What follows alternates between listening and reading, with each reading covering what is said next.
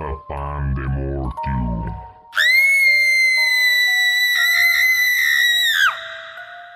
Toma, mijito. Un pan para el susto. El único pan que no te cura el espanto.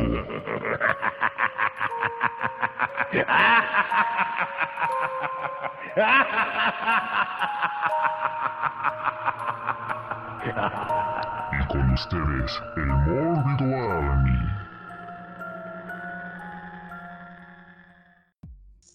Buenas noches, bienvenidos a un nuevo programa de Pandemortium. Estamos aquí reunidos hoy el doctor Timosh, Hola, gracias por acompañarnos una semana más, Radio. Es- Ah, ¿no? ¿Qué, ¿Cómo quedamos? ¿Podescuchas? escuchas. Suena muy Audio feo, escuchas. Suena escuchas. como que, como que se, se ganan la vida revisando de los pies a la gente, ¿no? lo pueden dejar en audio escucha o escuchas. Sí, yo creo que sí, porque tienes razón eso de los pies. ¿Audio escuchas? ¿Y Eres un ¿Qué nos dices, pies. Escuchas. Ándale. Nuestros Pan queridos escucha. morbidos escuchas. pan Pan de escucha. escuchas. Los pan escuchas. O pan, panda Pan escucha escuchas. suena a mal panadería. Bueno, pues entonces saludos a, a los panda escuchas, que creo que son así como fans de, de Osiris, han de ser como panda livers. Tus redes. Ah, bueno, me pueden encontrar como Mr. Timosh en Twitter y en Instagram. Que no subo mucho, ¿eh? Nada más van a encontrar dibujos y ñoñerías, así que pues, aténganse si es que quieren seguirlo. Osiris, Hola, Sabito. Hola, panda, escuchas. Mórbido, escuchas. Muerto, escuchas. Etcétera. Pues ahora vamos a hablar del 2017 y a mí me encuentran en, ¿qué es? Twitter como Osiris Hates o Hayes, nunca lo sabremos. Y en Instagram como Osha Osha. Carlo, Hola, muy buenas noches a todos. Bienvenidos a otra edición más de Pandemortium número 11. Y pues a mí me pueden encontrar en Twitter, arroba charles-tcb. Que realmente no subo nada, entonces mejor síganme a mi grupo de Facebook. Es Mausoleo Gótico, donde siempre ando subiendo alrededor de las 12 de la noche eh, fotos de cementerios y todo lo que tiene que ver con el arte fúnebre. y yo, Raje Sabo, a mí no me sigan, yo ya estoy perdido. Hoy vamos a hablar, como ya les adelantaron, del Mórbido 2017, que se llevó a cabo del 27 de octubre al 3 de noviembre. Eh, tengo entendido que se extendió hasta el 5 de noviembre. Oficialmente decía 27 al 30, pero pues se extendió demasiado. Bueno, del 27 al 5 de noviembre. Y pues comencemos con la inauguración, ¿qué les parece? La Sí. inauguración donde nos conocimos. Sí, donde nos vimos por La- primera Bueno, vez. nos conocimos algunos, no todos. Pero ahí empezábamos, empezábamos. Ajá, en Twitter ya éramos una comunidad de fanses que Así es. por seguíamos Radio Mórbido.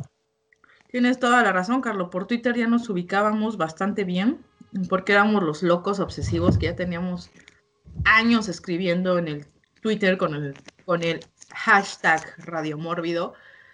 Y ese día fue inauguración, nos invitaron. Fue la primera inauguración que yo fui y también varios de mis amiguitos, compañeros, colegas queridos, querides. Y, tuve la oportunidad de conocerlos, muy interesante. Eh, tráfico, todo eso, menté madres porque tuve que irme bien vestida, pero ya hasta después lo entendí. Así es, y de hecho me acuerdo que como nada más nos conocíamos así por arrobas de Charles, Osha, este, Osiris Hayes, Raje Sabo, así de repente nos escribíamos de esa manera y, hola Charles, ¿dónde estás? Pues yo ya estoy aquí afuera de- del, del teatro, ¿no? Todavía ni no teníamos contacto directo, digamos, nada más era por vía Twitter. Y una de las grandes dudas que tuvimos cuando ya por fin se consolidó nuestro grupo fue, y bueno, ¿y cómo nos vamos a llamar? Por- o sea, si sí, íbamos a seguir llamándonos por nuestro arroba o por nuestro nombre real. Tienes razón, Charles. Porque de, de hecho ese día, para ponernos de acuerdo y demás, creo que nos seguíamos mandando DMs en Twitter. Nunca tuvimos la valentía para pedirnos nuestro número telefónico. Y bueno, la anécdota de cuando iba llegando, quien me escribió fue Pili. Me mando un saludo a Pili. Ajá, Este, a donde quiera que esté. donde quiera que escuche, aunque sea este podcast y todos los demás también, eh, Pili es amenaza. Este, iba saliendo de la chamba, ella también iba saliendo, ya voy, íbamos diciéndonos dónde íbamos, maldito tráfico, porque para esto fue en el Teatro Frufru, entonces había que llegar al centro, y, era, un, y era un relajo llegar al centro, a la hora salida a Godín, y luego ya sabes, ¿no? Este, bien vestidos y chingada. y ya una vez que pude llegar, ya le escribí a Pili, ya llegué, ¿dónde estás? Y Pili contesta, estoy en la fila. ¿Cómo vas vestida para ubicarte? Pues vengo vestida de negro. Cosa que toda la maldita fila estaba vestida de negro. Y yo, ah, ayúdame más, por favor. Ah, fíjate que vengo con Alex, Alex Yes, y es cabecita blanca. Entonces ya busqué a un güey canoso y ya ubiqué a Pili y Alex. Y ese fue el primer contacto que tuve con alguien de, de, de mórbido. Yo ese día fui con un amigo en la universidad. Mm, Nos, no fuimos, no recuerdo si, si enfrentamos a la escuela para ir o era un día que no teníamos clase. Eran los astros, ¿no? Se nos alinearon los astros para poder ir. Y pues como no conocía a nadie todavía y no me imaginaba que me iba a encontrar a todo el Mórbido Army, eh, o sea que íbamos a tener contacto de vamos a buscarnos en la fila y todo eso, me llevé a este amigo mm, y pues los dos igual íbamos de traje, de negro, yo con mis labios negros. De repente me dicen, ¿y dónde estoy yo? Pues en la fila. Dice, pues no te veo, ¿no? Porque yo en Twitter tengo mi foto, pero es una foto que creo que me tomé cuando tenía 15 años, entonces pues ya cuando me vio me dijeron, te ves bien diferente que en la foto. Me tomo una foto para que me ubiquen cómo iba vestido, porque efectivamente, como dice Osiris, decir voy de negro no era de ayuda. Y nos dimos cuenta que estábamos como a cuatro personas de distancia, o sea, estábamos uno al lado del otro. Y cuando vi que una de las chavas estaba, estaba escribiendo en Twitter, dije, oye, de casualidad tú eres una de los del Morbid Army, me dice sí. Y, y, no recuerdo quién era, porque iba junto con esta Pili. Pero dijo, sí, sí, sí, aquí está Pili, aquí está Alex. ¿no? Y ella es Osiris. Y yo, ah, qué genial. Sí, sí, Todavía no éramos Mórbido Army de manera oficial. Exactamente, todavía no, no éramos eh, nombrados de alguna manera. Bueno, Solo seguramente ahí he de haber dicho, oye, ¿tú eres de las que escuchan Radio Morbido? Sí, así es. Y lo más divertido, creo que fue que mientras esperábamos entrar y, y nadie sabía qué teníamos que hacer o qué esperar, este, surgieron varios conflictos. ¿Tú, ¿Y tú, tú estuviste en esa inauguración, Timor? No, digo, eh, la verdad es que en ese entonces me costaba mucho trabajo venir a, al mórbido porque vivía, ah bueno, y, me gusta hacer esta aclaración porque así le he hecho carrilla a Carlos, vivía al norte, pero más al norte de satélite, en Saltillo, entonces sí era un poco complicado trasladarme, creo que solo fui un par de días que logré eh, venir hacia acá, entonces no, no, no pude ir a la inauguración. Y no nos pudiste conocer a gente tan bonita como nosotros. No, a lo mejor los vi en algún momento, seguramente. Sí, pero en la fila tuvimos la oportunidad de conversar bastante. ¿Tú nos alcanzaste después en la fila, Sabito, o en la fila? ¿En la fila también? No, yo ya los, Hasta adentro, ¿no? los vi hasta adentro. Ya con Es un que- trago encima, ya, ya Tuvimos- estaba. También te tocó el relajo de que no nos dejaban pasar porque lo habían clausurado el frufru. Sí, o sea, a mí me tocó llegar, primero ubicar dónde, dónde había que formarnos, porque estaba la fila. Llegar, ver llegar a, a un par de medios, ver llegar a Pati Chapoy y a la gente de, de la delegación a clausurar el teatro. A ver, a ver. ¿Viste a Bueno, Pati Chapoy? no estaba Pati Chapoy. No, claro que no. Ay, apoyo, quiero saber eso. No, simplemente pues, llegaron ahí como unos oficiales y supongo que un godín de la delegación a poner los sellos. Obviamente no había razones. Los voluntarios de, de Mórbido salieron a avisarnos que siguiéramos formados, que no nos preocupáramos. Sí, sí, recuerdo que fue un- una... Estar en la fila mucho tiempo. Y bueno, tuvimos la oportunidad de platicar en la fila y conocernos. Pero se hacía de noche. Pasaba el tiempo. Y bueno, en la fila vimos pasar a, al doctor Beltrán, a Royce, a Abraham, al maestro Coria, platicar un poco que nos decían aguanten, aguanten, y ahí los malditos sellos que habían puesto, nosotros decíamos, bueno, entonces, ¿qué rayos? ¿Qué va a pasar? ¿Por qué la delegación se le ocurre cancelar hoy el Teatro Frufru? Ujú. Pero nadie se movía, y los tacones comenzaban a cansar, porque la alfombra roja, pues todos vamos bien... A pesar de que íbamos de negro, íbamos bien vestidos. Yo iba de vestidito y tacones y Carlito iba con su corbatita, con los labios de negro, pero con corbatita, y al igual que su amigo. Alex también iba de corbatita, Pili iba con su cabello bien peinadito y de vestidito. Y ahí empezamos a platicar y conocernos un poco más.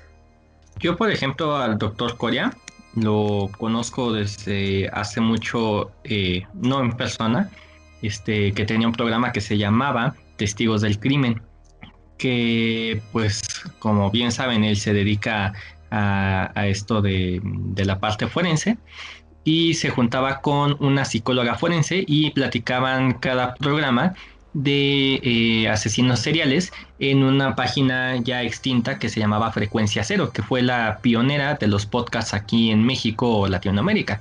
Mm, Bueno, no sé si todo Latinoamérica, pero al menos en México sí.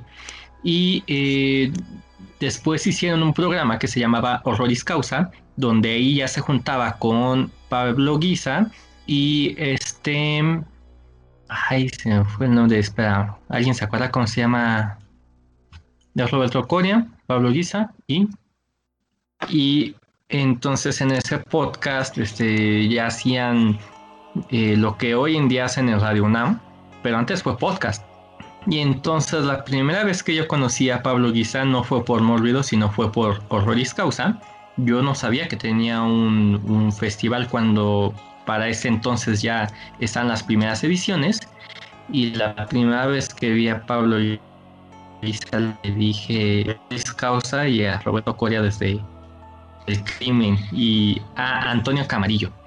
Y entonces este se queda así de yay y yo así de oh, genial, ¿no? Y entonces ese día de la inauguración de 2017 del Morbido Fest fue cuando conocí por primera vez en persona a Roberto Coria. Para mí era así como mm, casi a la par de Pablo Guisa, ¿no? Así de una personalidad ahí frente a mí. Y bueno, finalmente, como dice Osiris, este, estuvimos esperando mucho tiempo, hubo mucho tiempo de incertidumbre, nadie sabía qué iba a pasar, pero nadie este, se negaba a que mm, a irse, pues. Ujú. Yo tengo una duda, ¿por qué no nos escribió cuando estaba en la fila? ¿Yo? ¿Y por qué ¿Qué no? no les escribí? Pues por... No tengo idea. En primera yo, yo llegué porque ese mismo día me enteré, me llegó la invitación. A mí me llegó la invitación ese día en la mañana y fui y compré zapatos porque no tenía. Es el único día del año que uso zapatos. Y corrí para llegar al centro. ¿Todos los demás días estás descalzo? No, uso tenis. Ah, ok, ok. Yo Zapato, tengo una tenis. teoría. y zapato de piel.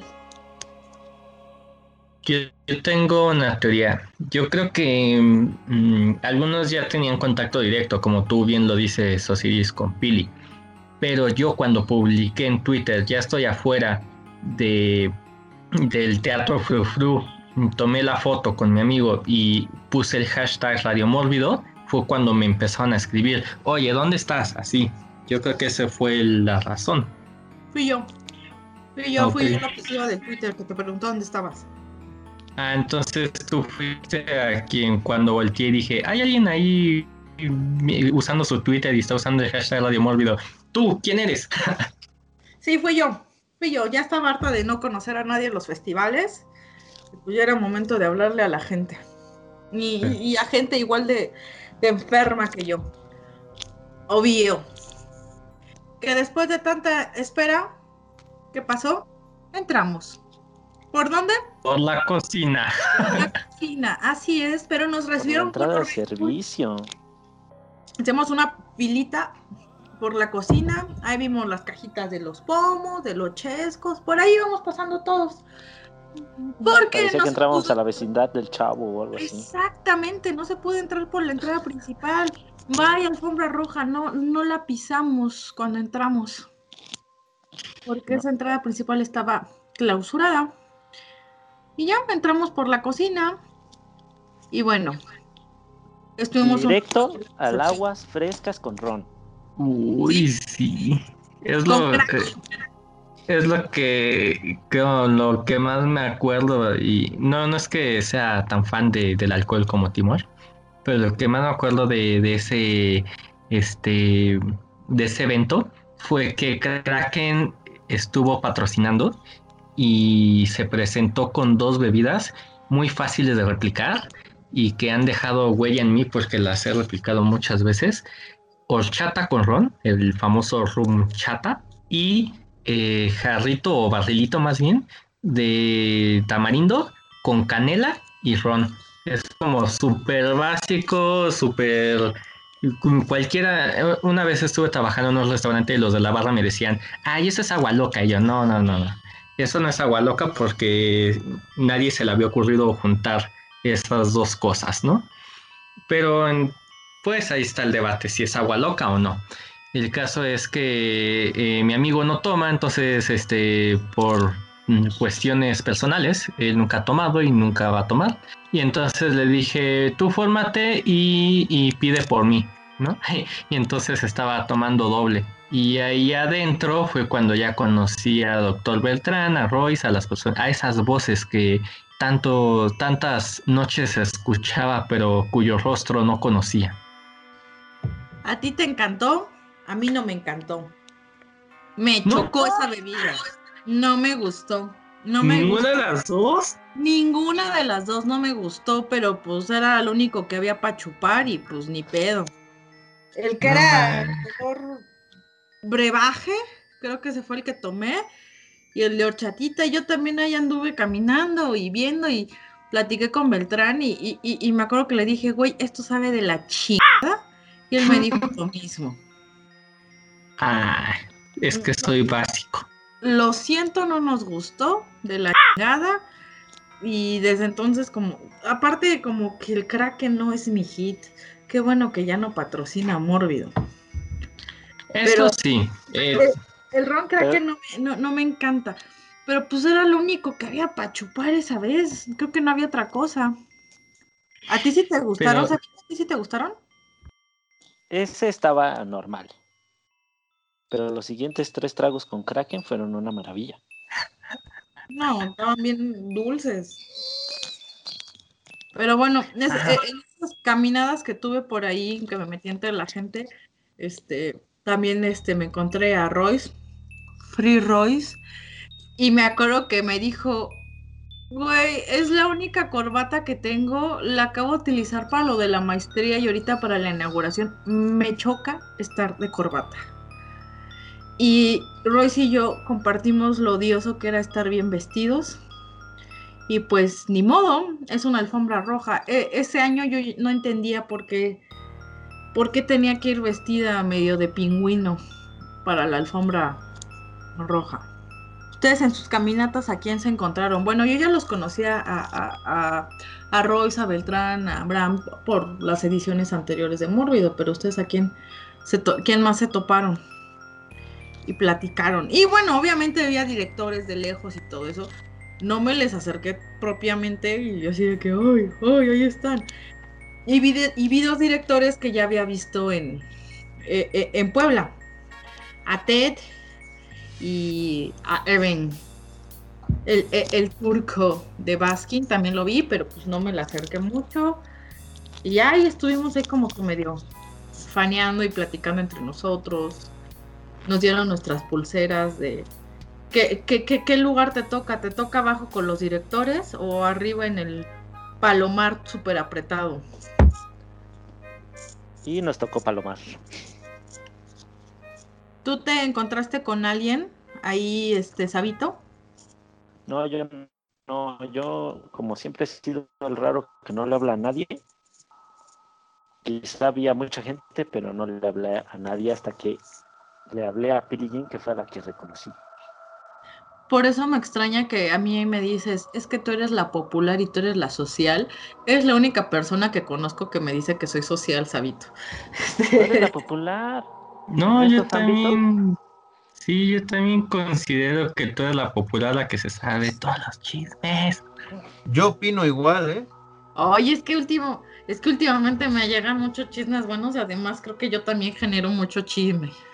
Bueno, es que estamos en, comparación. O sea, en comparación con el resto, tú eres la popular. Ajá, es como dentro de los asociales, tú eres la persona más menos asocial del grupo. Voy a abrir unas, cuando terminemos con los festivales, voy a abrir una cápsula con la tía Carly, anótalo, Sí, de, de, de chismes donde ella y yo estemos chismeando. ah, Sí, eso-. Sí, sí, sí, eso sí le va a gustar a la tía Carly, deja. Bueno, ella tiene su WhatsApp. Y voy a escribirle a la tía Carly. Yo creo que sí le va a gustar la idea de nuestra sección de chismes mórbidos. Querides. Ah, aguas que la tía Katy de repente se pone bien brava, ¿eh?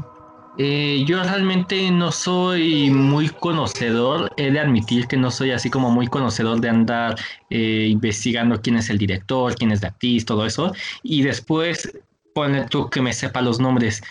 Eh, tengo algo así llamado prosopagnosia, que es no reconozco rostros.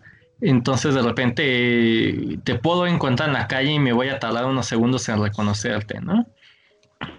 Eh, de hecho, esa vez, de la única persona con la que me quedé eh, grabada en mente fue de Osiris.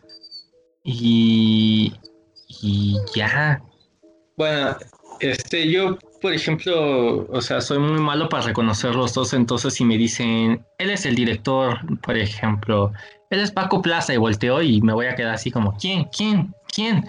¿Él? ¿Quién? ¿El de rojo? Porque soy muy malo para eso. Entonces realmente no fue como que, que reconociera mucha gente dentro de la multitud. Y aun si los hubiera reconocido, yo creo que no me hubiera acercado a menos de que hablaran español porque mm, no es que sea malo para el inglés, pero se me dificulta hablarlo. O sea, lo puedo entender y lo puedo leer, pero ar- articularlo me cuesta y me da mucha pena y empiezo a trabarme y empiezo así como de... eh, eh, eh, y, y, pues eso es un círculo vicioso, ¿no? En el que los mismos nervios te van atrofiando. Entonces tendría que llevar algo preparado así que dijera así de, ah, por ejemplo, ¿no? Mi, mi objetivo de aquí a, a corto o largo plazo, conocer a Mick Garris y decirle, I love you and I love your hair, ¿no? O sea, ya lo tengo preparado, ¿no? Ensayado. Pero así de improvisación, pues no. Y pues ya nos mm, llegó el momento en que nos dijeron así como de ya, ya todos este, ya chuparon, ya se conocieron, vámonos pa- pa- para los, pues para el teatro, por ahí andaba Roger Corman, en el que decía así, ay sí, quién sabe si llegara la siguiente edición, no es mala onda, pero sí estaba ya muy grande el señor y como que nadie se le quería acercar porque decía no le vaya a causar la muerte, ¿no? Mm, y pues este quieren eh, ¿alguien recuerda cómo comienza, eh, pues ya como tal, el evento de inauguración? Obviamente con Pablo Luis. Pues bueno, nos sentaron en un lugar súper incómodo hasta arriba, Sí, donde no cabían las malditas bancas. No sé si era por mi estúpido sobrepeso o por mis estúpidas piernas largas, pero no cabía. Alta. no, pues yo estando más flaco que hoy, este, y mi amigo todavía más flaco que yo, no, tampoco cabíamos, así que no te preocupes, no era tu sobrepeso. Y este, eh, eh, y Sabito en ese momento se sentó con nosotros, ¿cierto, Sabito? Sí, porque ya había hablado con Pili y ya nos habíamos presentado. Y estabas creo que justamente enfrente de nosotros y ya, ya, ya nos sentamos juntos. Sí, cambiamos un lugar muy incómodo por uno solamente incómodo, ¿Eh? ¿no? Como yo soy más pequeño que tú, en donde yo estaba cabías mejor. Maldita incomodidad. Y bueno, ¿recuerdan? Es que qué horrible. Sí. Yo me acuerdo que hubo un Jesús, un baile de todo, algo de un personal japonesito. Bueno, para empezar, eh, ajá, pues hablaban de, de aniversarios o algo así, debido a que era el, sí, fiestas, exactamente, debido a que era el décimo aniversario de Morlidor, el cual ya hicieron así como gala y, y, y lo dijeron abiertamente hasta el final de, del evento, sacando el ya característico hielo eh, esculpido, se dice el hielo esculpido con las letras 10 y globos y todo el rollo. Pero sí, este Juan, como normalmente le gusta hacer a Pablo Lisa, hacer como un viaje histórico en el que se ven varios eh, sucesos. Em, y pues también nos falta la presentación mexicana, donde, por ejemplo, hicieron un- un- una canción, ¿no? De, que le cantan a la muerte y salía esta eh, era un ranchero con una muerte bailando luego así si nada más recuerdo lo del Jesús también estuvo bueno pero me doy cuenta de que lo único que me puedo acordar es de Pablo Guisa bailando y cantando La vida es una tómbola La vida es como de todo lo demás La vida es una tómbola, la vida es una tómbola, tó- tom- tómbola, tómbola. O sea, todo, todo puede estar borroso, pero ese baile en específico es el único que del que me puedo acordar a la perfección, hasta la coreografía. Porque no es normal ver a Pablo Guisa bailando algo tan animado. Yo ese día me tuve que, que salir temprano, pues tenía que trabajar, entonces no acabé de ver toda la inauguración completa. Me perdí la fiesta de los colores, Uf. que debió de ser una joya, pero pues hasta ahí quedó. Bueno, Nosotros también nos Pasemos. salimos un poquito antes, ¿por qué? Porque para esto el, el estúpido estacionamiento este, nos dijo que cerraba a cierta hora. Y como tardamos mucho tiempo en entrar, pues dijimos, no mames, ya nos van a cerrar el estacionamiento, ¿qué hacemos? No, pues larguémonos también. pues sí. Y ya, emprendimos la graciosa huida y ya nos despedimos, nos abrazamos y amenazamos con, Con volver. con, con volver a reunirnos. Sí, yo también este, tuve que salirme temprano porque en ese momento descubrí que Pili eh, también es del norte y todavía un poco más al norte que yo. Y ahí encontré, eh, no tanto como Timosh en esa época. Y entonces pues fue así como, "Mm, pues paso por ahí, quieren que les dé aventón y nosotros así, no, muchas gracias Pili, nos has salvado la noche, si no nos hubiéramos tenido que salir todavía más temprano. Pero de repente nos dijo Pili a mi amigo y a mí, oigan, este ya vámonos porque si no, eh, no voy a poder sacar el coche de- del estacionamiento. Entonces así con mucho pesar tuvimos que salirnos poco después de- del intermedio.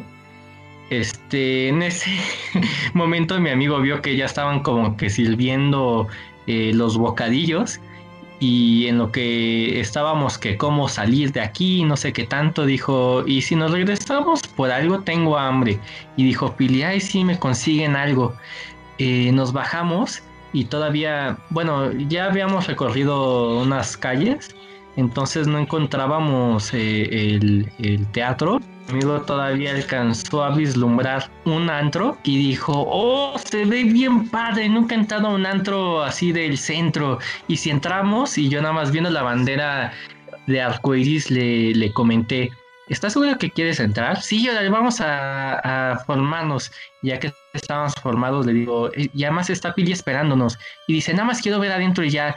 Y le digo, ¿te das cuenta que es un antro gay? Ah, entonces no, vámonos. Finalmente no encontramos el teatro y terminamos regresando al auto con Pili para que no se hiciera más tarde porque ya, ya eran como las 11 de la noche, algo así, ya era muy noche y estaba peligroso andar en las calles este, sin rumbo y ahí terminó la inauguración para nosotros.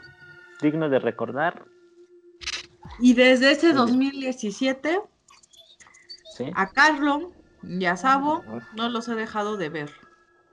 Sape por eso. ¿Por qué Sape? Sí, bien. de hecho, Me gusta escuchar a la gente.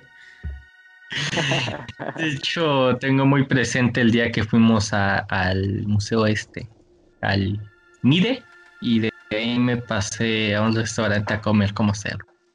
Comes como cerdo. Ya no, ya no. Pero bueno, vamos a continuar con las películas de este 2017, que desafortunadamente no tenemos eh, por día como habíamos acostumbrado, pero sí tenemos la lista de todas las películas que se presentaron. Y como dijimos, eh, ese año pues se le hizo homenaje a Roger, Cor- Roger Corman, que ha estado en montones de películas de serie B, y pues la selección que eligió el Mórbido Fest fue la trilogía de Edgar Allan Poe, eh, The, Ma- Mask, The Mask of the Red Dead, House of Usher, The Pit and the Pendulum, The Haunted Palace y adicional Suspiria de Darío Argento y From Beyond de Stuart Gordon. Yo de esa selección pude ver Suspiria en esa fabulosa restauración a 4K que deja sin palabras. Definitivamente. Entre los colores brillantes y el sonido estridente, sales, sales mareado de esa película. La fuiste a ver en el en Perisur, ¿cierto? Sí, en, en una de las salas grandes de Perisur. Llena la sala. Hasta el gorro. Pero bueno, algunas películas eh, me las había chutado y se me hace genial que las hayan elegido. Una es esa de Pit and the Pendulum. ¿Qué, qué versión pusieron? ¿Se acuerdan? ¿Alguien entró? Eh, eh, sí, te voy a decir, este, igual la de Roger Corman, la de Ah, ok. 1961. La de Vincent Price, entonces. Ah, así es, así es. Buenísima, ¿no? Con, digo, con, con efectos arcaicos, porque si se acuerdan, todo eran así cuadros, bueno, pinturas que ponían detrás de, de los personajes para que se vea como un fondo. Pero sí es una, una chulada. Ese, de hecho, la historia Pit and the Pendulum es buenísima. Ujú. Yo no he visto esa, eh, desconocía que había una trilogía de Edgar Allan Poe. Eh, yo me tocó ver en TCM, ese canal donde pasan todas las películas viejitas y clásicas. Ahí vi la de la muerte, la máscara de la muerte roja, ay, perdón que no puedo decir. Ajá, y se me hace también una cosa genial, increíble eh, visualmente, en el que un cuarto está iluminado con pura luz amarilla, otro luz verde, otra violeta, rojo, y así todos eh, eh, con máscaras, trajes, bailes de época, eh, de, de esos de castillos, así todo muy gótico. Bueno, me voló la cabeza cuando vi esa película y lo primero que hice después de verla fue recurrir a mi libro de antología de Edgar Allan Poe, que no había leído eh, ese, ese relato, y pues me llevé una gran sorpresa porque es demasiado corto y muy distinto a, a la película, ¿no? Yo esperaba ver algo mm, que hiciera énfasis en eso, en esas, en esos cuartos de colores. Y Pero sí lo pues, hay. Sí, pero es muy breve lo que cuenta. O sea, yo pensaba que iba a describir así todo, pero para descripciones está Lovecraft, ¿verdad? No, no estoy diciendo que sea malo ni que, ni que me haya decepcionado, sino que me llevé la sorpresa de que el cuento era distinto y muy corto para haberse basado en él para la película, ¿no? Oye, Carlos, ¿y cuando viste esa película, la, la muerte de la... ¿Cómo es? La máscara de la muerte roja? de la muerte roja. ¿No, ¿No pensaste así al instante, en ojos bien cerrados, en que mucho de lo que emula Kubrick es el concepto? Ajá. Sí, sí, sí, todas la- las máscaras, los este, antifaces, la, gente que... fiestas, el ballroom, como le llaman. Sí, exacto. esas fiestas típicas de gente adinerada en castillos donde ocultaban sus identidades, desfogaban sus perversiones y todos salían bien librados ya que nadie sabía quién estaba detrás de esa máscara.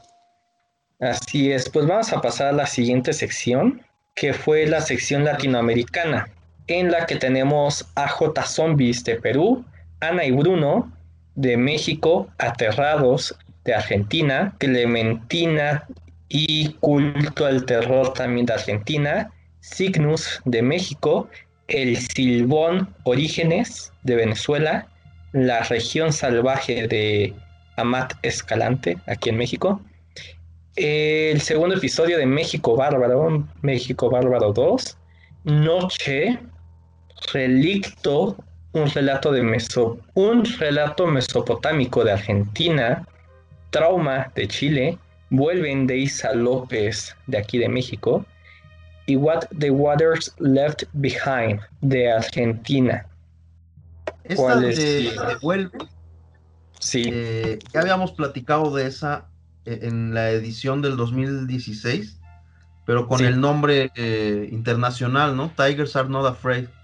así es. Creo que en esa ocasión, ahí yo cometí la insensatez, bueno, el error de, de mencionar que, que se había hecho una función de prensa a la que no teníamos eh, acceso los demás, que no podías comprar tu boleto, pero en realidad fue ese año. Eh, esta fue la, la función de prensa porque ya era la, la versión final, la que, la que salió en cines como dos semanas después, algo así. Ok.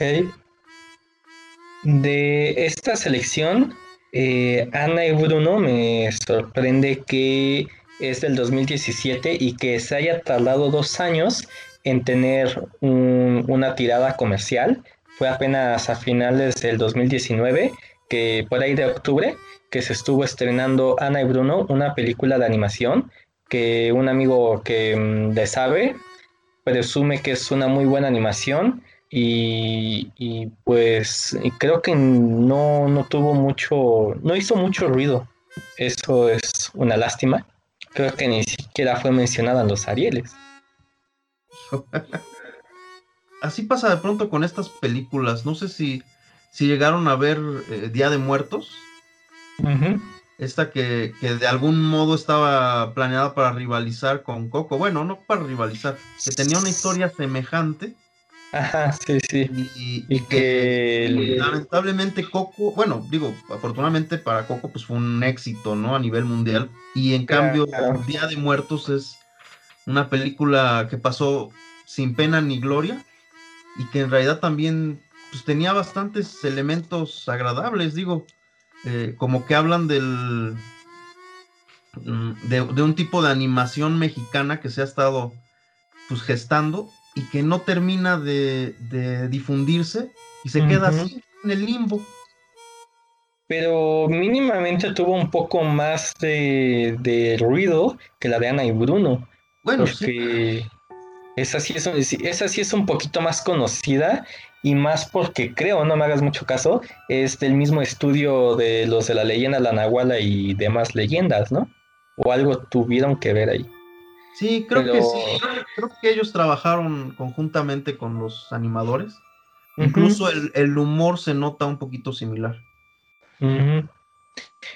Y por ejemplo, esa mi mamá sí la vio, sí fue, de repente tiene sus momentos mi mamá en el que quiere ver películas de animación y estaba muy emocionada por ver esa y, y dijo, ay, no, no me gustó. Digo, ella obviamente no ve la parte artística, sino la historia y pues yo creo que esperaba algo más.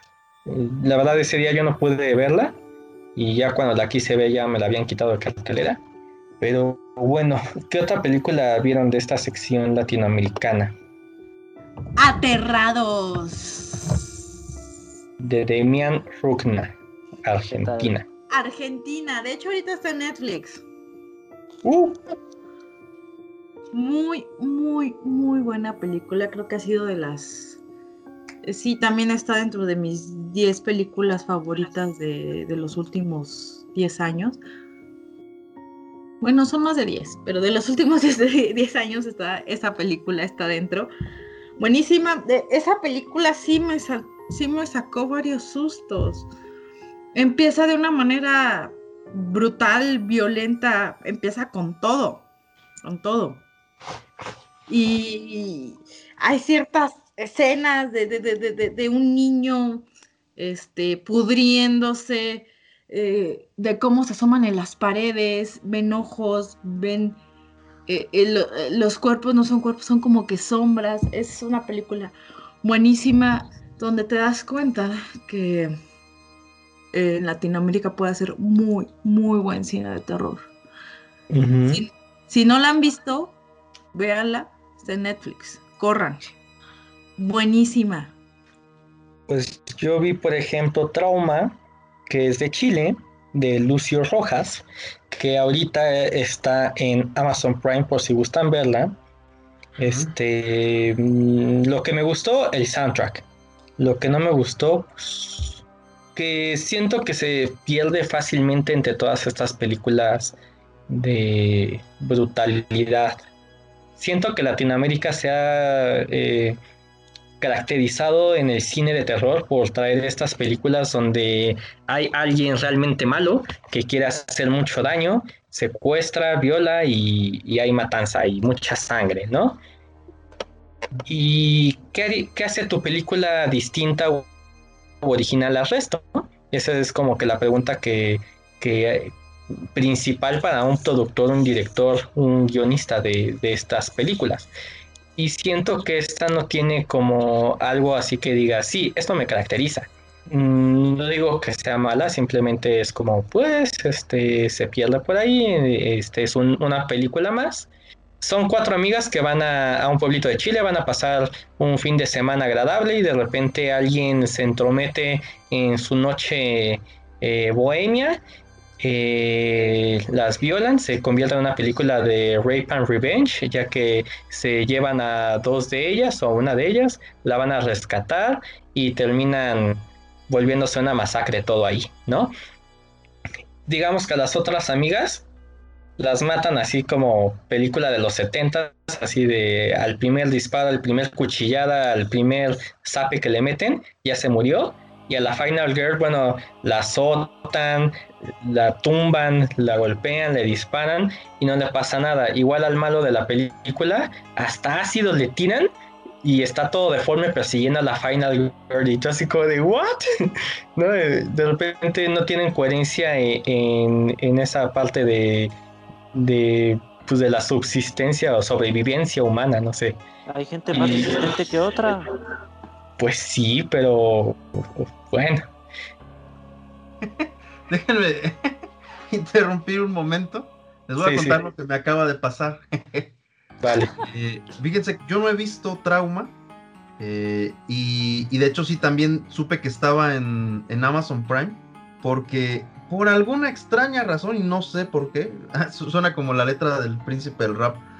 eh, pero bueno, eh, una de sus protagonistas me sigue en Instagram y, y me recomendó esa película. Y ella fue la que me dijo: si estás en México, puedes verla en, en, en Prime.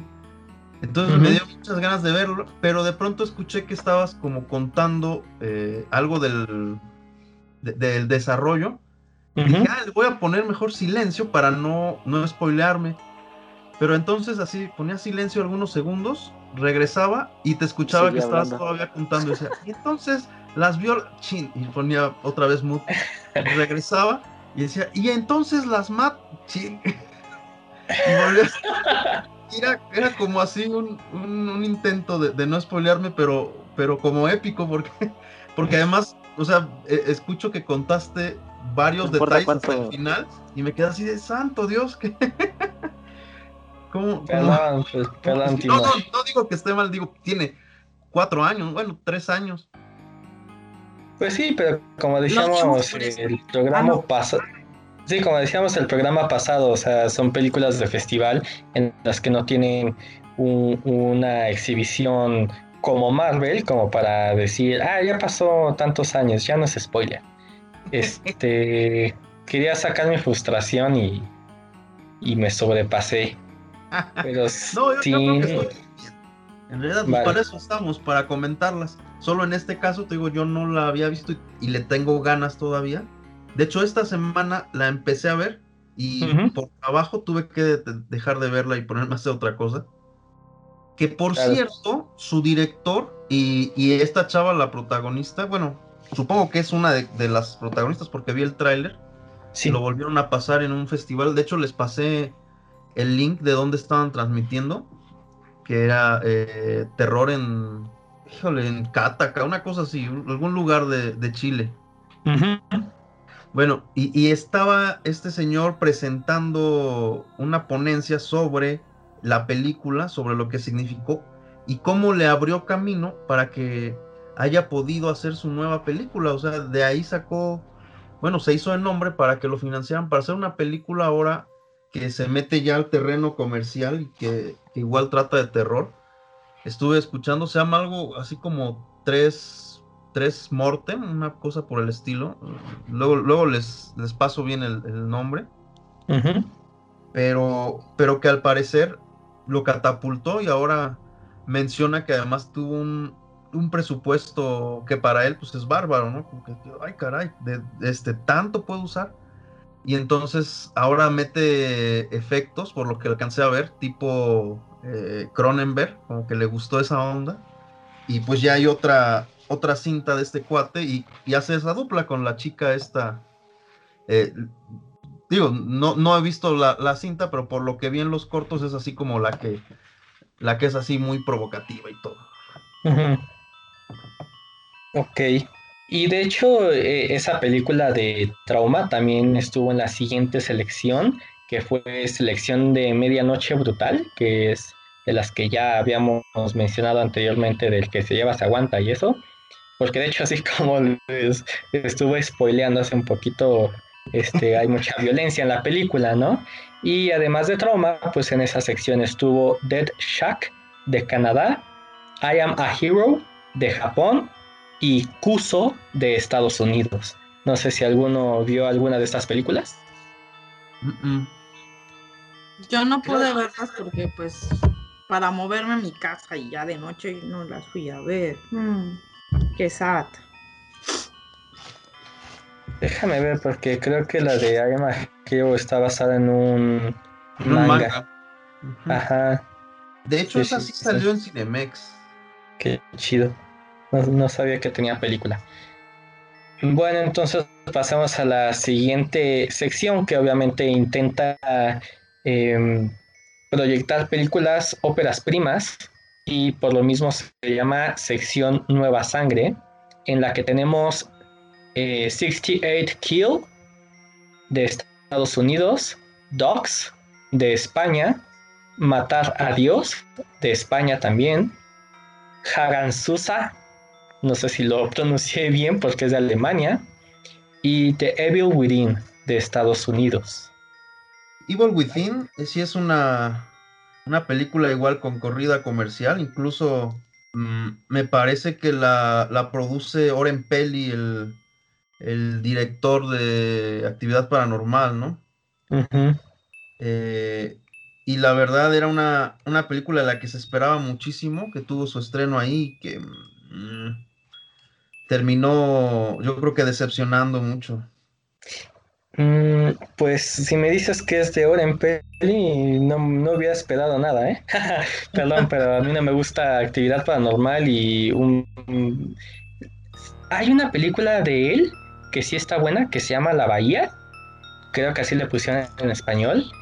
Y la verdad es súper desconocida, o sea, es como raro que alguien me diga así de, ah, sí, yo la vi. Y la verdad sí está muy buena y tiene un momento, no sé, te, te, te, da un mal viaje, ¿no? Sí, sí está bien dirigida el mal viaje final.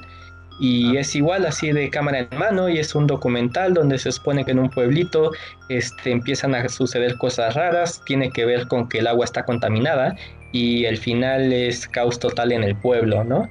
Pero todo es muy natural, todo es así muy como si realmente fuera un suceso real que, vaya la redundancia, sucedió en la vida real y pues no te das cuenta que es un, un, documental falso hasta el final que empiezas a ver casi casi zombies en las calles, ¿no? Donde dices, bueno, esto no es real, ¿no? Pero empieza muy natural y descubrí que era de hora en peli hasta ya después cuando estaba en internet diciendo que estaba muy buena y que nadie la había visto. Pero bueno, entonces vamos a pasar a la sección global. ¿Verdad? Algún día hablaremos cuando tengamos nuestro especial sobre Found Footage. Ajá. Este, hablaremos de Oren Peli y de, actividad paranormal. Yo me confieso un, eh, un fan from hell de actividad paranormal. Pero ya, es que yo tengo... Pues.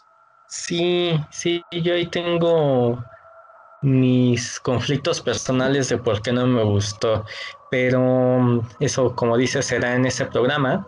Y también hablando de Orden Peli, hay una serie que se llamaba The River, que empecé a ver en AXN.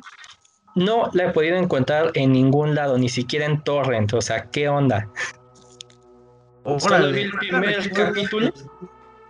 Sí, o sea, vi el primer capítulo, vi así que la promocionaban así como The River, la serie de televisión del que trajo eh, actividad paranormal y así todo bien. Oren Peli, el, el ganador del premio Scream, ¿no? Así todo así súper vanagloriado.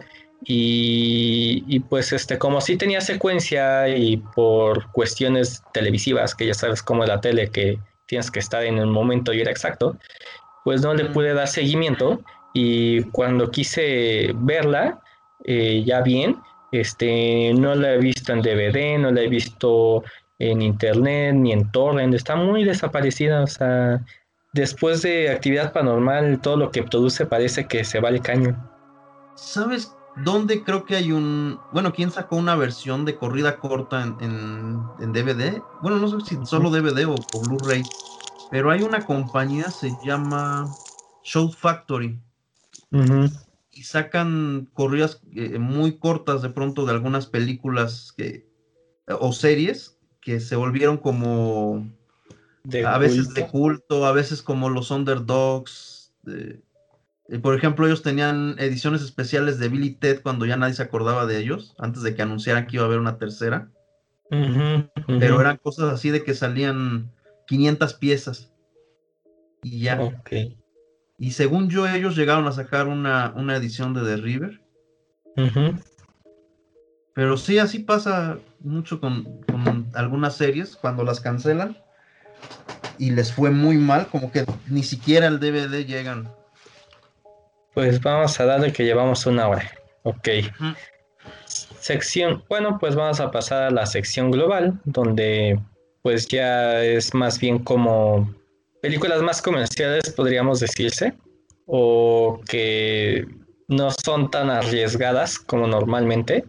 Por ejemplo, aquí podemos encontrar la de, eh, voy a decir en español, 78 barra 52, que ahorita hablo de ella. Another Wolf Cup de Canadá, que sería secuela de Wolf Cup.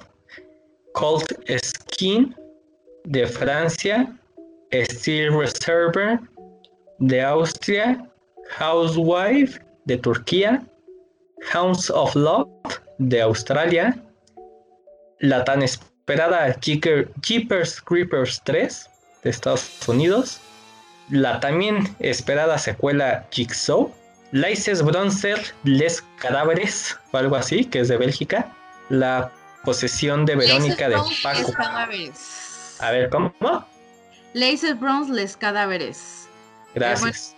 Eso lo sé pronunciar porque hay una cosa que es la mano invisible y que es laissez faire y aquí es les bronzes, les cadáveres. De hecho, estás- ahorita platico. Vale. Continuó la posesión de Verónica de Paco Plaza, España. La quinceañera de Gigi Guerrero, obviamente de Estados Unidos. Mohawk de Estados Unidos. Mon Mon Mon Monster de Taiwán. Night World de Bulgaria.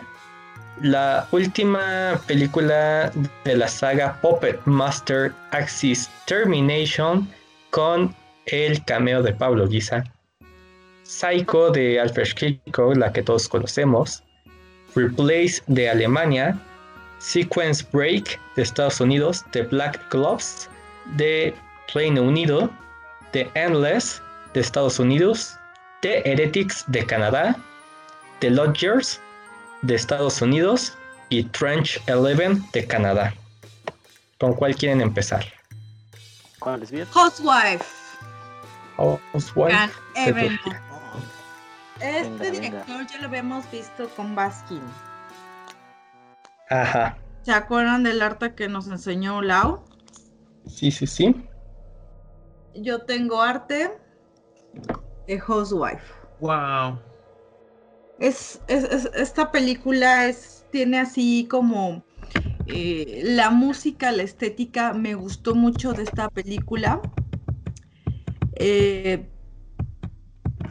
y al final tiene ahí elementos medio Lovecraftianos, salen ya saben los bonitos te- tentáculos, y en ciertas partes me, me recordó un poco a, a Suspiria por las luces azules, rojas. eh, En resumen, estoy buscando para ver si está en, en- algún sitio y no, no lo encuentro, tal vez está en Torrent.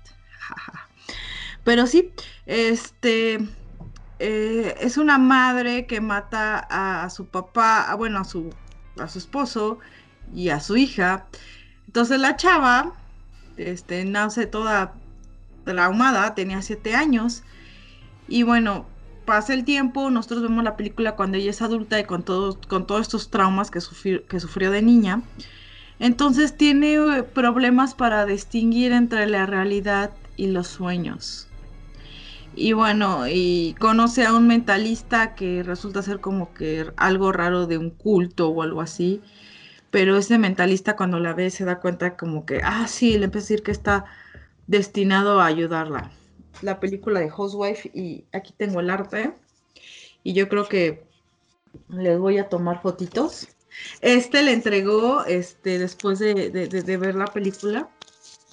De ver la película, este solo dio 5 o 6 y Zac Svan se quedó con uno, me acuerdo. Y miren, aquí está Karen con su ugly sweater. Y todo lo que hace este turco. De hecho, tengo una, una, una foto mostrando este arte con él y también exhibiendo mi sobrepeso. Muy feliz de volverme. Y ahora sí no me quedé con las ganas de tomarme una foto con él, pero miren, aquí se ven cuando están filmando y está ahí todo ensangrentado el mentalista en medio de, de este de la nieve. Ya me la vendiste sueños, mentalista, sangre en la nieve, ya todos los elementos que me encantan. Colores tipo Suspiria. Ah, ah, exacto, también. Los azules, o sea, es, es una cosa loca, azul, negra, nieve, casa, sangre.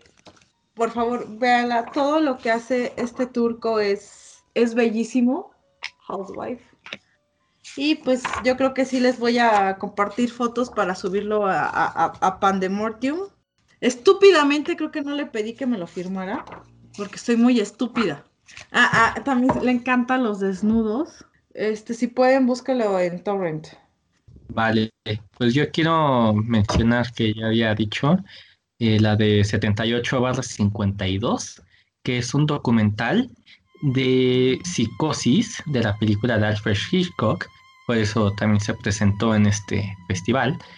Pero lo curioso lo interesante, lo extravagante de este documental es que la hora y media o, o lo que dura el documental analizan una sola escena de toda la película, que es la escena más famosa de la película, eh, el asesinato en la bañera, esa que todos reconocen por, así es, en la ducha, que todos reconocen por la musiquita de los violines estridentes. Y es bien sabido por todos los cinéfilos que Alfred Hitchcock es muy importante, uno de los directores más importantes de su época. Y Psicosis hasta tiene una película eh, comercial hollywoodense, pues, de Alfred Hitchcock, se llama así, de hecho, la película, creo, y habla de toda la producción que conllevó su película más famosa, Psicosis. Este, si pueden eh, verla, eh, vale la pena y no está difícil de encontrar en internet. Y no sé si nos quieras platicar de Puppet Master, Pavo. No, podrían hablar de Verónica ahora. Este, Ah, bueno. el doctor Timosh no, no, no ha hablado mucho. Venga, Ah. Verónica, que sí la vio ahí en el, en el marco del festival. Sí, la verdad, no, Verónica me encantó esa, esa producción española. De hecho, eh, bueno, esta película era como fuera de festival, a fin de cuentas, ¿no? Porque no solo eh, eh, eh, era una película ya con corrida comercial, sino que de hecho, o sea, se había estrenado meses atrás en México, pero eh, aprovecharon la visita de Paco Plaza y en este momento no me acuerdo el director de, de arte, cuál es su nombre, pero para mí fue fabuloso que estuviera aquí. Si, si bien regularmente invitan al director, esta vez eh, se trajo a, a su director de arte. Para los que no hayan visto eh, Verónica, es una, una película que se sitúa a inicios de los noventas. Y ahora, pues para la chaborrucada como su servidor, Nosotros, pues esto es fabuloso, eh, es como remontarte, si lo haces bien, a casi que casi a tu infancia. Entonces, a mí me recordaba muchísimo todo lo que estaba pasando en esa, en esa época. El eclipse, me parece que es del 93 el eclipse, donde había sectas, donde había fanáticos que, que mencionaban que con ese eclipse se iba a acabar el mundo, donde la gente hablaba de las coincidencias con los pergaminos del Mar Muerto y cosas por el estilo. Entonces había una tensión pues bastante alta. Y aquí le ponen pues toda esta tensión en los hombros a una chavita que, que tiene creo que 13, 14 años, que además es la mayor de, de sus herman, her- hermanos, en una familia, creo que son además cuatro, cuatro hermanos. Entonces, para empezar, pues yo me identificaba cañoncísimo porque hay un, un hermano menor, mucho menor que sus hermanas, y era mi caso en realidad. eh, yo en esa época pues era el menor de, de cuatro, donde tenía puras hermanas, como el chavito este. Claro que afortunadamente yo no me hacía pis en la cama, como él menciona, pero, pero es esa época. eh, además, ¿Quién sabe? ¿Quién sabe? pues yo no me acuerdo. Eh, otra cosa que, que es fabuloso es que decidieron eh, comprar la música de los héroes del silencio. Entonces, ¿qué era más emblemático de esa época en España que los hem- héroes del silencio? Estaban así en ascenso, que, que cualquier chavita iba a tener pósters así en su, en su cuarto. Ella incluso ponía pósters eh, en, en la parte de abajo de la cama, porque está en una litera, para poderlos ver cuando se va, se va a dormir. Eh, Y entonces la selección además, pues eligen canciones que están muy ad hoc. En un momento eligen... eh, ay, a. Hechizo se llama. Sí, es esa. Ajá. Hechizo. No es la primera vez que me encuentro tan cerca de conocer la locura. Ajá. Es esa. Ah, ok. Entonces retomando. Hechizo. Entonces eligen incluso esta canción, Hechizo, que no es, digamos, de las más conocidas, no es la que escuchas en los bares de covers, pero que va muy ad hoc con lo que, lo que a, a la niña le apasiona.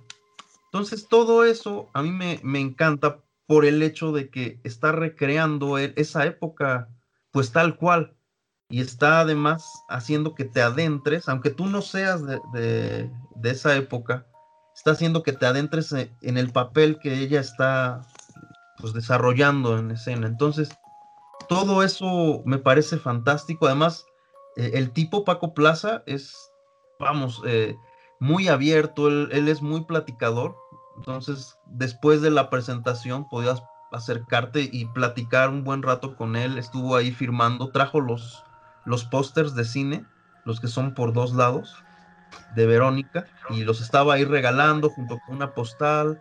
Yo aproveché para llevarle Rec 3, que, que es de, de mis favoritas. Entonces, sí, sí, se, se portaron muy, muy bien. La, la eh, convivencia estuvo muy padre. Y a pesar de que, de que era una película que ya se había visto en cines, yo ya la había visto. Incluso eh, creo que ya hasta estaba en Netflix, porque luego, luego eh, la pusieron aquí en México en Netflix. Eh, aún así, pues daban ganas de ir, de verla y de, de platicar y, y enterarte de, de detalles que, que pues te habían gustado de la cinta y que ahora querías saber cómo lo habían hecho. Y que se mantiene en Netflix hasta la fecha. Sí, creo que ahí anda todavía. Aquí, en- aquí tuvo, creo que otro nombre, Verónica y, y algo más, o creo que le pusieron La como posesión de Ver- La posesión de. Verónica. Ajá. Porque había le otra pusieron película, ¿verdad? ajá, había otra película que se llamaba Verónica. No me acuerdo de qué trataba, pero había otra ¿Qué película que se llamaba Verónica. Y aquí tuvieron que complementar la posesión de Verónica. Es verdad. Incluso lo, lo comentó, ¿verdad? Durante la. Sí. De, hecho, ese día yo te vi a ti, ahorita que mencionas, llevé mi DVD de Rec 3, yo te vi a ti, porque yo también fui a esa función y yo también le pedí mi póster autografiado y todo eso, y yo te vi a ti, entonces desde ese día ya te había visto, míralo tú, Qué y desde entonces no te ha dejado de ver, No, pero sí, yo también fui a esa función, es muy raro que sea Héroes de Silencio terror y pues como bien lo dices, o sea, pues sí, pues una chica de Madrid, eh, los noventas, pues obvio iba a escuchar eso. Y a mí, fíjate que a mí me llamó la atención esa película, eh, el departamento. ah, sí. Ese departamento donde ellos tienen que estás de un lado, pero puedes ver la, la, la azotehuela y todo eso. Justamente yo vivía en un departamento así con mis papás en la, en la colonia Náhuac, unos departamentos este, del 85, igual así de este tabique rojo y con el, tipo azotehuela igual y con ese tipo de vidrios que pasaba alguien, veías que pasaba alguien, pero no veías obviamente los rasgos, simplemente se veía una sombra de, de, de algo, del tamaño. Entonces cuando vi esa película dije, güey, es como mi casa, es como mi depa.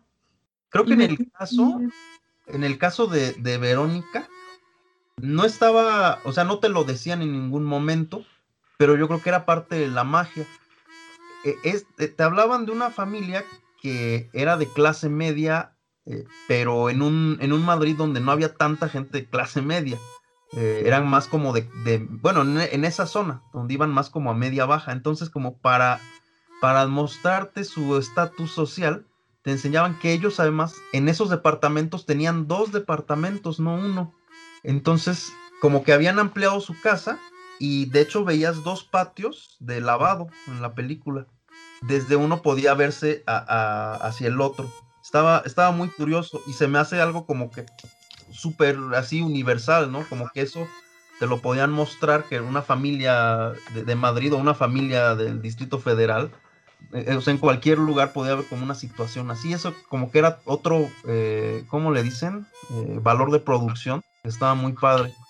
Y el hecho de que te- estén asustando en un departamento que hay en Madrid, que hay aquí en la Ciudad de México, y no sea una casa grande, con grandes escaleras, alfombrada, candelabros, estatuas por donde quiera, que nadie pinches vive en unas casas de esas, pero sí es más probable que alguien vive en un departamento de, de- de- de ladrillo rojo.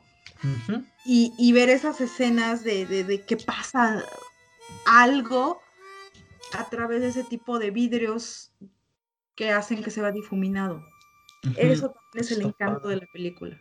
Que Además, mi la la la loca y... Perdón, Sabo, ¿cómo? No, no, no, sigue, sigue. Ah, que, además la atención te la muestran en niños, entonces, ese, digo, a lo mejor se, se está volviendo muy trillado, pero cuando lo logras, eh, funciona bastante bien, y en el caso de Verónica, eso también ayuda mucho. que te veas reflejado, bueno, más bien trates, ¿no? Porque siempre como en las películas de terror, si lo que quieres es eh, realmente sentir la película, pues tienes que tratar de identificarte con alguien de la película. Entonces aquí tratas de, verte reflejado en el terror que están sintiendo los niños y, y lo logran, ¿no? Sí, como que es un, un, espacio para que tú te puedas sentir así de algún modo incómodo. Si no mal recuerdo la película, la otra película de Verónica que por eso tuvieron que cambiarle el nombre a La posesión de Verónica, es una mexicana que tampoco está mala. Digo, para nosotros que nos gusta mucho el cine de este género, muy predecible, para nada, a pesar de lo predecible, no me hizo para nada malo, ¿no? O sea, disfrutas el viaje, así como así, ya sé de qué va a terminar, pero me, me gustó, ¿no? Este, nada más para comentar. Esta película fue basada en hechos reales. No sé si se acuerdan que al final, hasta como que, que, que, hablan un poquito del reporte policíaco que hubo. Sí. Que es el único reporte policíaco que tienen eh, con caso o, o, que se menciona la palabra posesión. Sí. Sí, de, Sí, hecho, sí, sí. de hecho, hasta mencionan una fotografía, digo, muestra una fotografía. Pues, este, ahora sí le toca a Sabo hablar de Puppet Master. Bueno, este es la doceava entrega de la saga de Puppet Master. Que para verlas cronológi- cronológicamente es un lío, pero no importa. Vean la que sea y la van a disfrutar. En esta hay un encuentro entre titiriteros que al parecer llevan enfrentándose en dos películas previas. Y aquí pues vamos a ver la conclusión. Sí, de hecho yo tuve la oportunidad de ver prácticamente la saga completa eh, gracias a Mórbido TV y a pesar de verlas en orden, sí es un verdadero relajo ya que de repente, aunque diga por ejemplo Puppet Master 3 es una precuela de la 1, la 2 pues no parece hasta que no es canónica, la 4 es después secuela y entonces pues sí es muy difícil, pero eh, ya al final digamos que la 6, 7 y 8 es una trilogía y la 9, 10 y 11 es otra trilogía. Y de hecho como se cruza con la décima que en números romanos es una X, por eso le llaman a esta trilogía Axis, que Axis es como el eje, que también es un rollo. Pero bueno, el caso es que dices que te gustó. Es muy divertido. No de- importa cuántas salgan, uno puede irlas a ver, no importa si vio las Sí. anteriores, uno va a ver títeres que matan personas y es muy entretenido. Con una producción baja, pero bien ejecutada. Y, claro, una, una participación bastante especial para nosotros los seguidores de Mórbido. Así es. eh, y de hecho yo ahí tengo la queja de que cuando tú buscas sagas más extensas o sagas más largas en el cine, puede salir un Freddy Krueger, puede salir un Jason Burgess, puede salir un Michael Myers, pero no sale Puppet Master. Y, hablando de sagas comerciales como Elm Street y Halloween, pues eh, pasemos a las dos secuelas también que, que todo el mundo esperaba y creo que fueron las que más gente tuvieron en el festival, por obvias razones, que es la de Jigsaw y Jeepers Creepers 3. Que yo, por ejemplo, esa película la conocí en tiempos de VHS, que me la prestaron.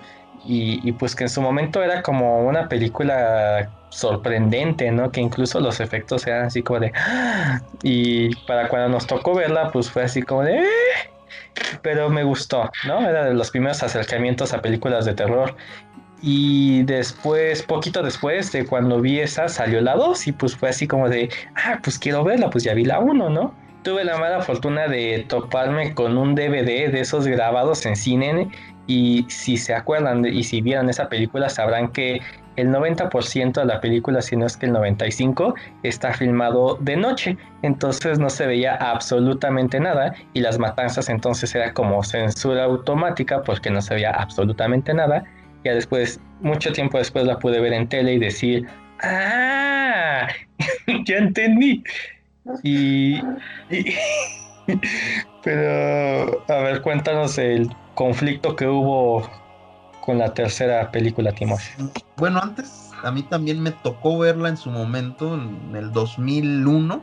Incluso yo también tuve la, la anécdota de que a mí me tocó ir en grupo cuando estabas en la escuela y se juntaban varios. Oiga, vamos Ujú. al cine tal día. Ah, perfecto. Una chava y yo decíamos que esa iba a estar buena. Se llamaba El Demonio.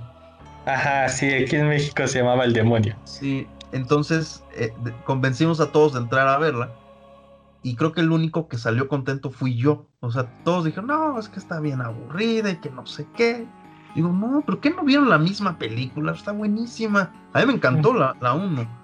Entonces, lo mismo, ¿no? La, la 2 salió, creo que dos años después apenas. Y, y vale mucho la pena. Te da la sensación de que fuera una ¿cómo decirlo? Como una película en dos volúmenes, más que dos películas distintas. Como que Sí, el sí, sí. primero te están creando la, la- el mito de, de Jeepers Creepers. Y en la segunda. 27 años, ¿no? Ajá, y en la segunda ya estás explotando todo lo que, lo que es el potencial de- del personaje. Además de que, de que se mezcla con buenos personajes secundarios que te van, te van ayudando a, que sea una muy buena película. Y de pronto, bueno, desaparece la, la franquicia, eh, ya no sigue. Se supone que, que para el 2006, creo, iban a sacar Jeepers Creepers 3, pero ya no, ya no sucede. Resulta que, Víctor Banda, se apellida, se metió en un escandalazo así, pero, pero tamaño monumental, porque uno de sus socios hizo una, bueno, entre los dos habían fundado una empresa de casting para, para nuevos actores. Entonces este socio era parte de una red de, de tráfico de infantes, bueno, de menores de edad. Y eh, terminó en el bote. No sé, no sé cómo estuvo lo de Víctor, porque él, eh, él también creo que termina cumpliendo una sentencia, no igual a la de su, su socio, que creo que él no ha salido. Pero cuando logra salir por ahí del 2015, que, que logra retomar actividades, empieza luego, luego con la producción de, de lo que ya para entonces era una película de culto, que era Jeepers Creepers. Sí, sí, sí, tienes razón, había olvidado ese, e- ese mínimo detalle de, del tráfico de infantes. Menores, sí. De Sí, hecho, está cabrón. esta, esta película creo que no gustó mucho, pero tampoco pudo él hacer lo que él pretendía, precisamente para alejarse de esos escándalos. Porque desde que él sale, eh, hay un grupo de, de, pues como una asociación de padres de familia. O sea, como aquí en México también las hay, pero este era de unos gringos y era una cosa muy extrema. Que desde que él salió ellos querían o boicotearon y, eh, su carrera, querían que él regresara a la cárcel, querían reabrir el caso. Era, era un rollo contra el que él se enfrentó. Entonces no podía mostrar ni adolescentes, intentó así como, como cambiar su, su libreto y ahora mostrarte otra faceta de, del pueblo donde estaban siendo atacados por Jeepers Creepers. Sí, de esos pueblos ya medio abandonados porque ya hay puro anciano y, y ya todos los jóvenes ya se fueron y casi casi te pagamos porque repobles esta ciudad, ¿no? Haz de cuenta que es un, un, eh, pueblo de aquí de Hidalgo donde ya no hay gente mayor, bueno, más, perdón, ya no hay gente así adolescente porque todos se fueron a trabajar de braceros y, y solo hay niños y, y mayores de edad, bueno, bastante mayores. Sí, Ah, Entonces algo así sucede en esta nueva entrega. Creo que eso afecta muchísimo el desarrollo de toda la película. No se siente la misma atmósfera, más que creo que en los primeros 10 minutos de la película. Y es una lástima porque creo que tenía mucho potencial. Sí, de hecho sí se siente así como que, como si hasta, como si hubieran vendido la franquicia a alguien más y ese alguien más fuera un fan y dijera así como, ah, tengo ganas de hacer la secuela, ¿no? Porque es muy, muy distinto a lo que venía manejando. Tiene sus momentos, obviamente, como fan del terror, pues es eh, agasajante ver cómo mata, pero a la vez no tiene ningún sentido, ¿no? O sea, pues, esto que, como tú bien dices, ¿no? La primera, pues era una pareja de hermanos que son adolescentes, la siguiente es un autobús lleno de adolescentes, y entonces pues sí hasta entra de, de, este, de este género de películas como tipo Jason, donde vamos a matar adolescentes, y de repente se vuelve en una cosa así como de, oh, soy el viejito de, del rancho que se encontró con una mano de demonio, ¿no? Y cositas así tan raras que te quedas así como de, ¿qué acabo de ver, no? O el grupo Y- de policías, que además si te fijas todos ya están rucones, bueno, ya están grandes. Ajá, el ¿no? Y- que va ahí a, a ver qué es el camión este, de dónde salió. Ajá, y que además, este, o sea, al menos mantiene dos cosas importantes que hicieron a la película, la canción de Jeepers Creepers, que es creo lo más importante de la, de la franquicia, y el camión, que de hecho, pues en un principio era como, ah, me lo robé y me lo llevo, y ahorita ya es como mi camión, ¿no? Bueno, aunque, aunque yo creo que te, te daban una idea en la 1 por la velocidad que alcanzaba, ¿no? Que decían, sí, "Oh, sí. debe tener el motor arreglado. Y de pronto los rebasaba, aunque ellos iban a como a 120 millas por hora. Este cuate los rebasaba mucho más rápido. Decías, ah, caramba, ¿no? ¿Cómo hizo esto? Pues, ¿qué, trae ahí?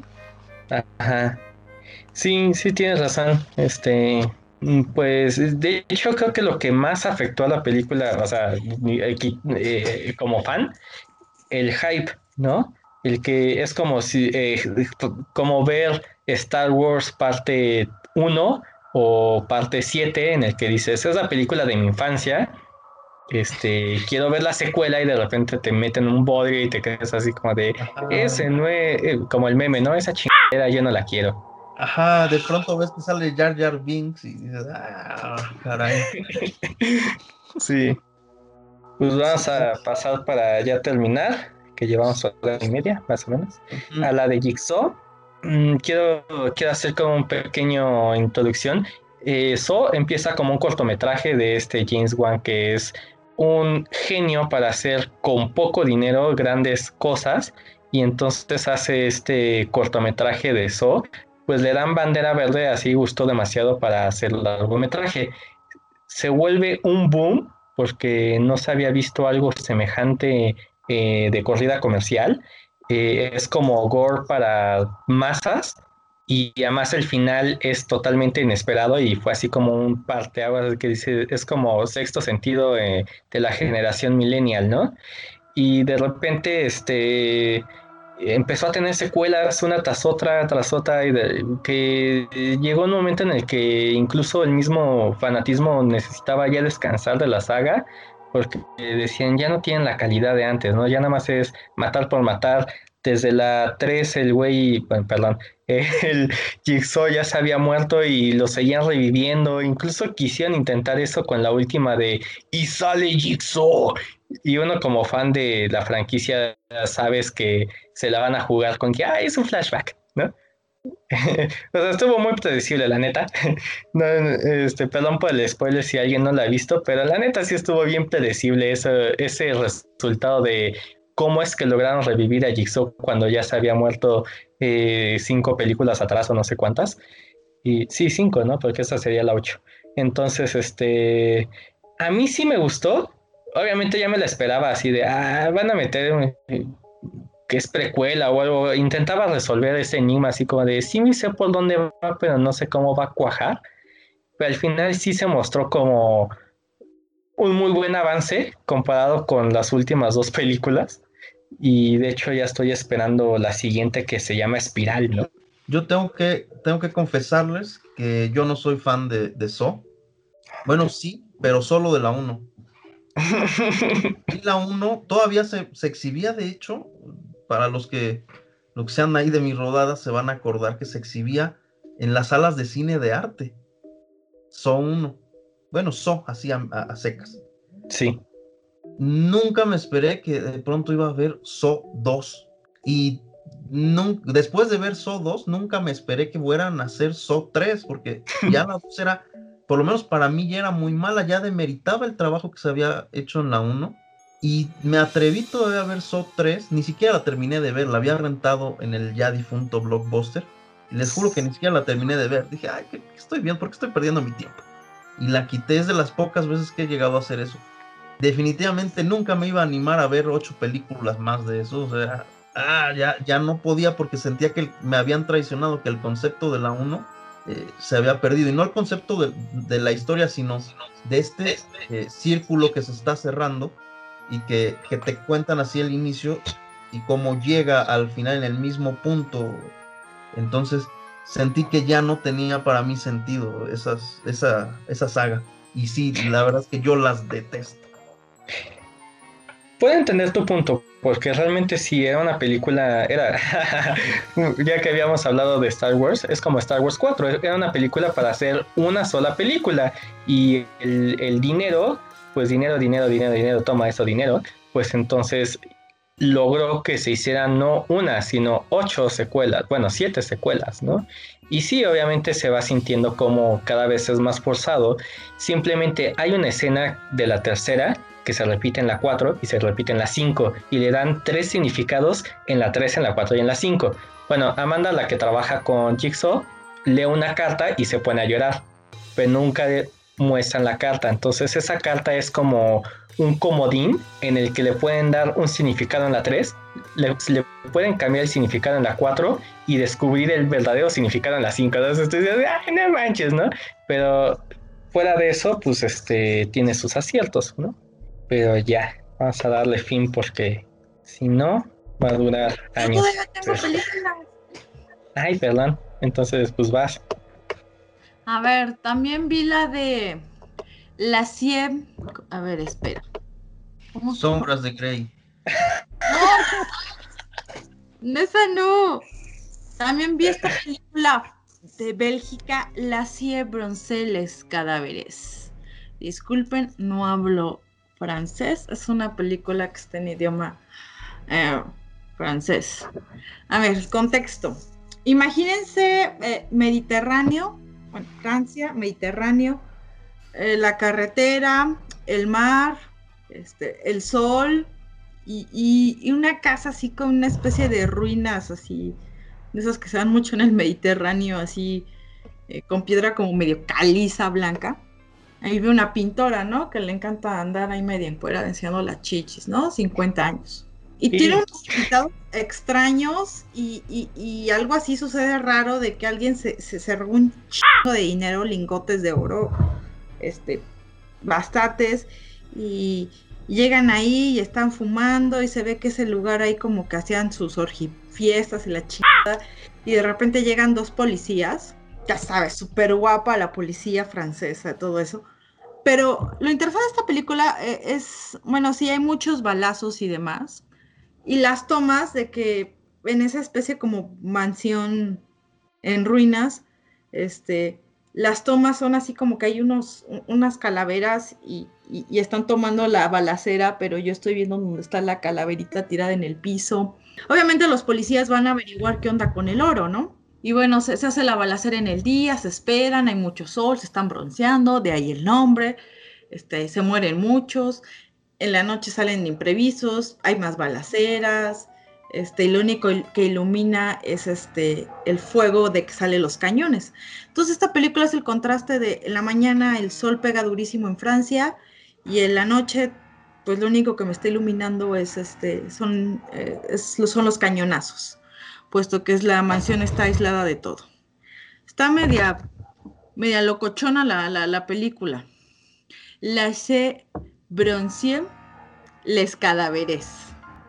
¿Nadie más la vio? No, ¿verdad? No. No. Está locochona, me dan hasta ganas de volverla a ver. Pero es así como que muchos cuerpos bronceados y demás. Y la, la, la, la escena de la Francia de, Me- de este en el Mediterráneo. Más que no hay comidita, no nos sacan comidita rica. Pero dice que es de Bélgica, entonces no es francés. O, o el título Pero es francés, está pero es de Bélgica. Está ambientada Ah, allá. ok, ok. Pegaditas. Está ambientada en Francia. Otra película. Además, Moja. hablan francés, ¿no? Esos cuates. ¿eh? La Ciebranceles Calabres. Me va a golpear alguien que habla, francés, que, que- que habla francés. Que ojalá que no escuche este capítulo. Otra película que vi de Ted. Yo, ¿Cómo se pronuncia? Ted Geog- ah, Geoghegan, el de Will Still Here. ¿Se acuerdan de esa película de Mórbido 2014 en Puebla? El mismo director de Will Still Here eh, nos presenta Mohawk. Ahora, ¿de qué Ah. trata Mohawk? Ajá. como el peinado. Ajá. De hecho, de, de- de por ahí viene, ahorita te, te cuento por qué. Mm, Este-. Yo fui a ver esta película por el director. Ya lo conozco, hizo Will Still Here, me encantó, vamos a ver de qué trata esta. Y, y- y veo que pues es una chica este, nativa americana, no tiene nada que ver. Ya fui a ver la película. Este, me llamó mucho la atención. Ella es nativa americana, pero tiene los ojos este, azules. Y trae un maquillaje nativo americano y sus acompañantes muy muy poderoso porque tiene toda la parte de los ojos negra. Así como si fuera una especie de antifaz negro. Pintura de guerra, de esas de la chida. A esas que te impacta anda y toda la, la frente roja sus acompañantes este uno del labio hacia abajo hacia el cuello todo negro es como dice Sabito, pintura muy impactante. Eh, también uno de sus secuaces, acompañantes, tiene exactamente peinadito de, de Molcano y ella al final de la película, ya cuando declara la guerra totalmente, pues agarra un cuchillo y ¡fum! Vale, se, se, se vuela el cabello para que le quede este icónico peinado, pero ahí se le mezcla la sangre de que lo está haciendo con cuchillo más la pintura que trae en la frente. Es, es una película donde nativos americanos atacan a soldados estadouni- estadounidenses. eh, no está ambientada en, eh, cuando fueron invadidos y eliminados. Ellos ya eran minoría. Y esta tribu, por lo que cuentan, era, era bárbara, era bárbara y sangrienta. Y se deja ver en la película lo sangriento y la bárbara y lo bárbaro. Es una película girl power porque la que sale cabrón y chingón está vieja. Eh, se pone una especie de armadura de esqueleto, toda Wow. se ve más de guerra y todo eso y quema, incendia y es una super badass. Al final de la película le preguntan a Ted, oye, ya tenías una película de casas embrujadas, ¿por qué no seguiste con esto? No, pues es que me gusta la cultura americana, me gusta lo nativo americano y no me puedo quedar únicamente en esto. Totalmente válido lo que, lo que mencionó Ted. Mohawk. Me gustó mucho esa película. Y bueno, se, se adentran en el bosque y todo eso y se ve hasta media ecológica. Como que Pausa, se me antoja verla. Sí, está buena. Como Pocahontas, pero bien. Pero ruda. Tú la has Pero visto, de, de veras. ruda y un poquito más hacia, hacia acá. Sí, sí, sí. Y otra película que vi, esta recuerdo que fue la primera de que vi en el eh, en Mórbido. Porque recuerdo que fue la primera, este, iba saliendo de, de- de- de- de- de- de- de- del trabajo, iba saliendo del trabajo, viernes, y pues me quedaba caminando a una calle el Cinepolis Diana, porque Godín, y ya dije, a su madre, ya no los voy a ver en la oficina y me fui a relajar a ver películas. Y la primera que vi a, a la hora que yo salí, a las 4 de la tarde, una película llamada The Black Globes. Una película ambientada en los años 40, blanco y negro.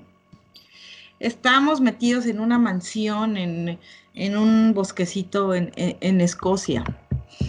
Y es un, este, trata de una señora que quiere que su estudiante sea la mejor, este, la mejor, este, bailarina, ¿no? Entonces le exige demasiado.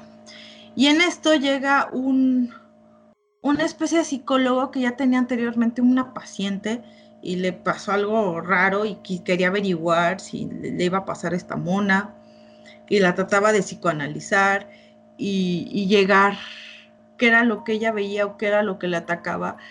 Y bueno, se ve la obsesión de, de querer ser la mejor bailarina. Y el doctor acá que no puede sacar nada con ella, pero tiene una cosa como que se enamoran, se seducen, se ven, pero esta vieja sigue bailando y le sigue haciendo ca- caso a su maestra. Una cosa muy locochona, pero se les aparece una figura. Y no sé si han escuchado del hombre búho, Owlman. O sea, la película se ve que es de muy bajo presupuesto, sí es blanco y negro y todo eso, pero cuando te parece sí el Owlman sí se ve medio gacho, pero sí se ve como que sí se ve la bot- el botargazo, mal plan, de Owlman y con unas pinches manotas así botarguescas. Está, eh, eh, está padre la película, pero sí le faltó una pizquita de algo. En esa función había muy poca gente, éramos como, como 10, incluida gente de prensa. De oh, Ahí que está. faltó película y sí, obviamente la protagonista, la bailarina y todo eso que, que nunca pinche hablaba y nada más como que besaba al otro y como que sí, sálvame, no sigo bailando, no, me- se me sigue apareciendo este cabrón de Owlman y, y la fregada y nos acosa a los dos.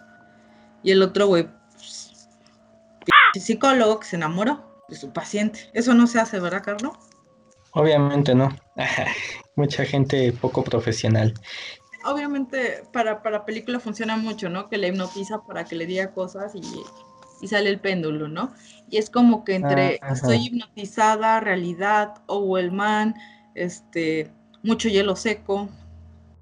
Está interesante la película, pero a mi gusto le faltó ese algo.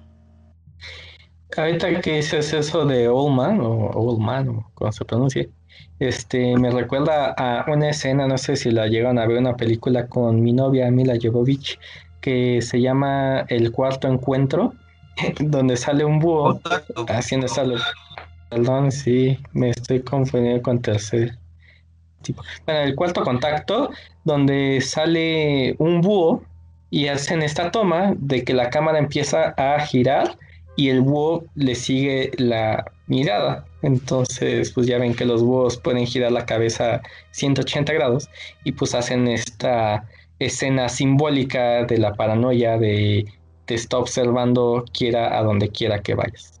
Pues yo no sé si con el juego de plumas medias desalineadas y todo eso quisieron hacer algo como que Lovecraftiano. Que las plumas y los, la- la- la- las garrotas que tenían, que en la sombra querían hacer como parecer como tentáculos. Me suena más a Babadook, ¿no?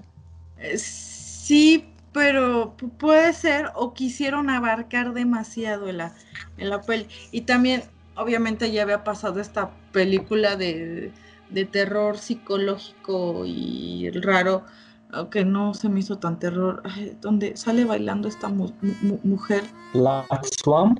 esa. Sí, es terror para los que no ven terror. Ajá. Sí, tal vez por ahí como que quisieran hacer su versión Black Swan. Ajá, exactamente. Tenían esto de Black Swan, tenían este nuestra leyenda de, de- de- de- de lo- del hombre lechuza. de que vamos a hacerlo Lovecraftiano, vamos a abarcar Babadook, vamos a hacerlo blanco y negro. Está bien. Fue lo que no me convenció tanto de esta película. Y esto fue mucho. que yo vi en la selección de Mórbido 2017. Excelente. De lujo. Yo creo que yo creo que hasta aquí llegamos porque que yo sepa no hubo clausura, ¿o ¿sí? Este, sí, Sí hubo, no me invitaron. Pero Bueno, los era cuando se premios, hacía ¿quieres como a les- medio festival. Ah, sí, cierto, sí hubo. Y creo que fue donde se dieron las calaveritas. Nada más menciono las calaveritas. Y se dieron en el museo donde el año siguiente fue la inauguración de Mórbido 2018. Ay, qué divertido fue. ¡Ti!